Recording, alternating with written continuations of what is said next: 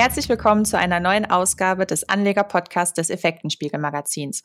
Ich freue mich, dass ihr auch heute wieder eingeschaltet habt. Und in unserer aktuellen Ausgabe beschäftigen wir uns mit dem Thema Smart Farming beziehungsweise wie der Klimawandel die Digitalisierung der Landwirtschaft vorantreibt. Und zu diesem Thema habe ich mir professionelle Hilfe geholt, und zwar den Vorstandsvorsitzenden von BayWa, Herrn Lutz. Guten Tag, Herr Lutz. Grüß Gott. Herr Lutz, man hört immer wieder, dass der Klimawandel gerade den Bereich Landwirtschaft vor große Herausforderungen stellt. Welche Herausforderungen sind das konkret?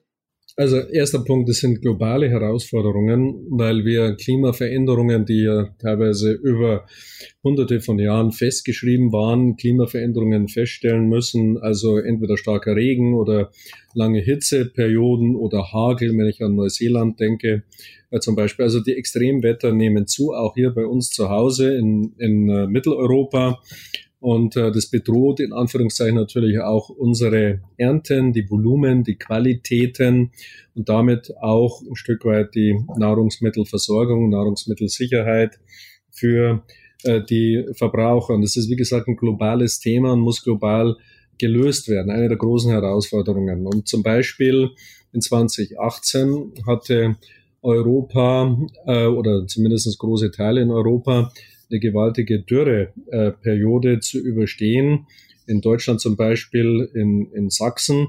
Und jetzt in Folge 2020 haben wir wiederum regional unterschiedlich zwar, aber durchaus in wichtigen Kornkammern in äh, Deutschland und in Europa eine Dürreperiode, eben mit, den, mit der Konsequenz, dass die Qualitäten und die Volumen nicht so sind wie noch vor, sagen wir mal, 10, 15, 20 Jahren. Und Sie haben es gerade schon angesprochen, es ist ein globales Problem, dass auch die natürlichen Ressourcen für die Weltbevölkerung knapp werden. Gibt es denn zu diesem Punkt schon innovative Lösungen? Ähm, zunächst einerseits Klimawandel, auf der anderen Seite haben wir auch eine gesellschaftliche, gerade in Europa, eine gesellschaftliche Stimmungslage, die etwas anders ist als noch vor einigen Jahren.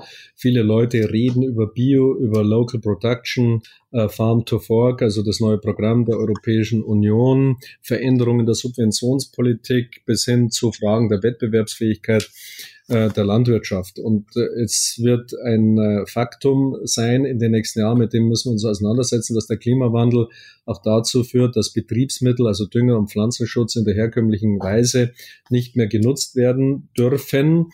Der Klimawandel aber gleichzeitig irgendwelche Maßnahmen erfordert, um die Qualitäten der Ernte sicherzustellen. Und da ist ähm, einer unserer und auch meiner Hauptthesen, dass die Digitalisierung, die Technologisierung ein Stück weit auch zur Nachhaltigkeit oder größeren Nachhaltigkeit und Ökologisierung der Landwirtschaft führen wird und führen muss. Und die Landwirtschaft war zum Beispiel bei den Traktoren schon wesentlich weiter vor Jahren im Verhältnis zum Beispiel zur Automobilindustrie, was autonomes Fahren anbetrifft, aber auch der Einsatz von Satellitendaten, die Auswertung von Satellitendaten im Hinblick auf den optimalen Einsatz der Betriebsmittel.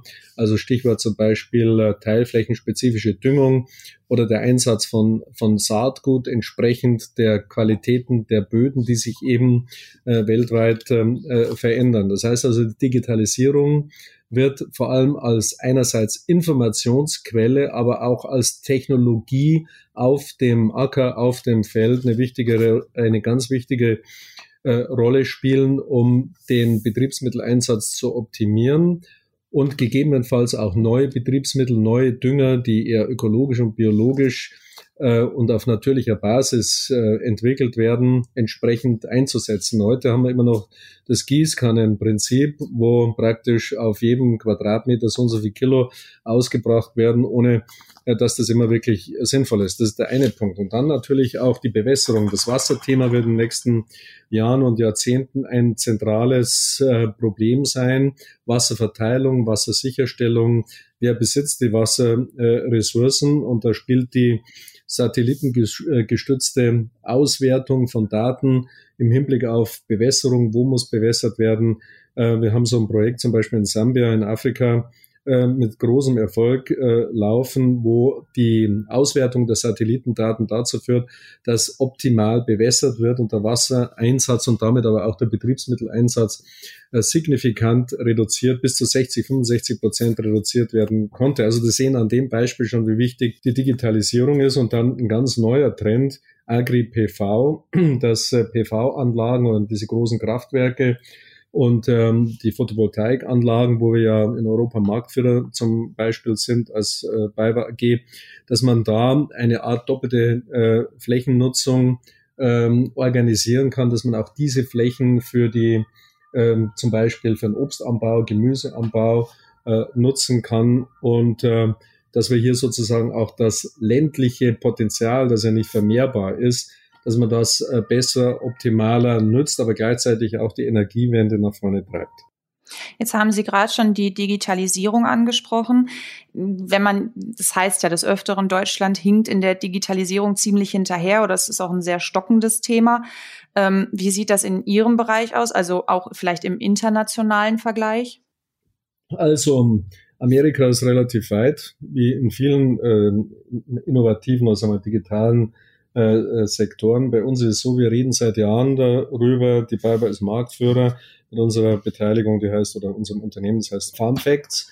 Das Problem ist, dass die Landwirte sehr konservativ, sehr vorsichtige Leute sind und ähm, auch sehr staatsaffin, um es mal vorsichtig zu formulieren, zumindest bei uns hier zu Hause.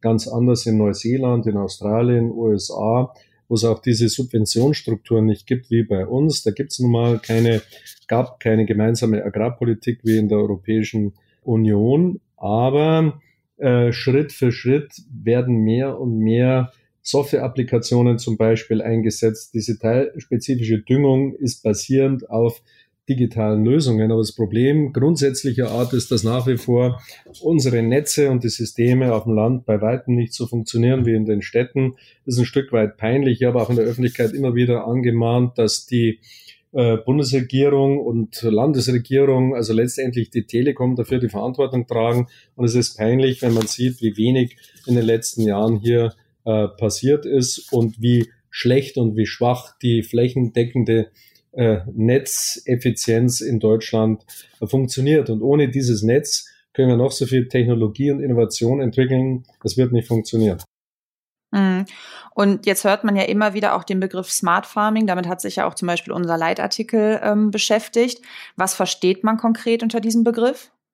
Ja, Smart Farming, äh, Smart Farming, Precision Farming. Mir gefällt der Begriff Digital Farming besser, weil er weiter gefasst ist. Es geht hier natürlich um die Optimierung des Betriebsmitteleinsatzes auf der Basis einer zielgesteuerten, genauen ähm, Definition dessen, was brauche ich auf dem Feld, um einen maximalen Output zu haben, ist der eine Punkt. Der zweite Punkt ist, dass die ganzen Maschinen äh, effizient und exakt und genau arbeiten, also nicht nur GPS basieren, äh, sondern dass sie auf die, sagen wir mal, zehn Zentimeter genau ernten können, dass die Mähdrescher und die Bodenbearbeitungsgeräte entsprechend ähm, äh, funktionieren.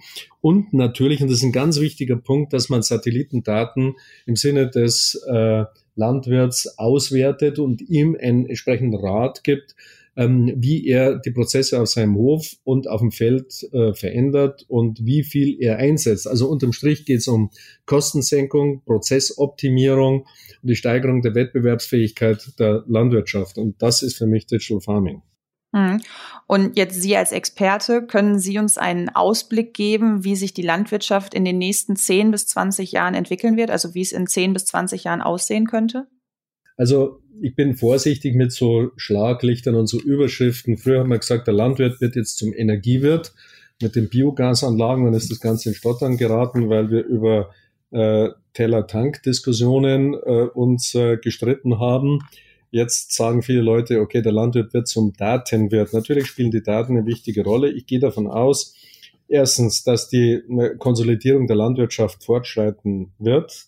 In dem Zusammenhang wird die Digitalisierung, die Optimierung der Prozesse der dann größeren landwirtschaftlichen Betriebe eine wichtige Rolle spielen. Sie können das heute in Ostdeutschland äh, schon sehen oder in Großbritannien oder in Neuseeland, in äh, USA und so weiter. Also da wird sich sehr viel technologisch letztlich ändern. Der Klimawandel, der zum Teil eben nur schwer absehbar äh, ist, wird auch relativ spontan zu Veränderungen führen äh, müssen um die Betriebe überhaupt noch operativ halten zu können. Und es bedeutet auch, dass die Betriebe noch stärker professionalisiert und digitalisiert äh, werden. Also so der klassische Nebenerwerbslandwirt nach dem Motto, ab 17 Uhr kümmere ich mich um meinen Hof, wird aus meiner Sicht ähm, äh, verschwinden. Dann in weiten Bereichen wird der Öko- und Biolandbau an Bedeutung gewinnen, wobei man ganz ehrlich sagen muss, viele reden darüber. Sie tun auch so, als wären sie bereit, mehr Geld für Nahrungsmittel ausgeben zu wollen, die biologisch angebaut sind. Aber insgesamt hat sich die Quote von Bio äh, Erzeugnissen, Ökolandbau und so weiter bei uns zu Hause zumindest nicht wirklich verändert. Wir sind irgendwo zwischen 10 und 12 Prozent bezogen auf das Gesamtvolumen. Also es ist nicht ein, sagen wir mal, äh, revolutionärer Trend zu sehen.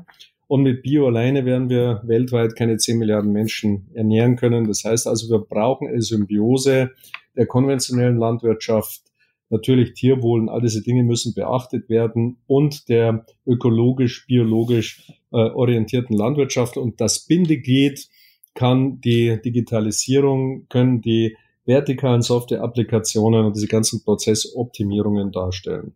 Und inwiefern, also hilft der Bund schon bei der Digitalisierung, gerade im Agrarbereich? Und wenn ja, inwiefern? Ja, wir haben, da, da gibt es so ein kleines, also in Bayern zum Beispiel gibt es ein kleines ähm, äh, Subventionsprogramm, 500 Euro, glaube ich, kriegt der Landwirt, wenn er seinen Betrieb digitalisiert. Ähm, es wird im Rahmen der Diskussion der Zukunft für die GAP, weil letztlich ist alles, was mit Subventionen in der Landwirtschaft zu tun hat, voll integriert in der Europäischen Union wird darüber gesprochen, wie gehen wir mit der Digitalisierung in Europa um? Kann der Landwirt entsprechende Subventionen bekommen? um seinen Betrieb zu optimieren, zu digitalisieren, ökologisch auszurichten, all diese Dinge. Aber da ist äh, sozusagen noch kein Ende der Diskussion in Sicht. Mhm. Ja, dann bedanke ich mich bei Ihnen, Herr Lutz, für das Interview. Und ich hoffe, wir konnten euch das Thema Digitalisierung in der Landwirtschaft oder Digital Farming etwas näher bringen. Und wir würden uns freuen, wenn ihr unseren Podcast abonniert und uns eine positive Bewertung dalassen würdet. Und dann verabschiede ich mich an dieser Stelle von Ihnen, Herr Lutz. Vielen Dank für das Gespräch. Gerne. Und auch von euch, liebe Hörer, und bis zum nächsten Mal. Und ich hoffe, ihr seid auch das nächste Mal wieder dabei.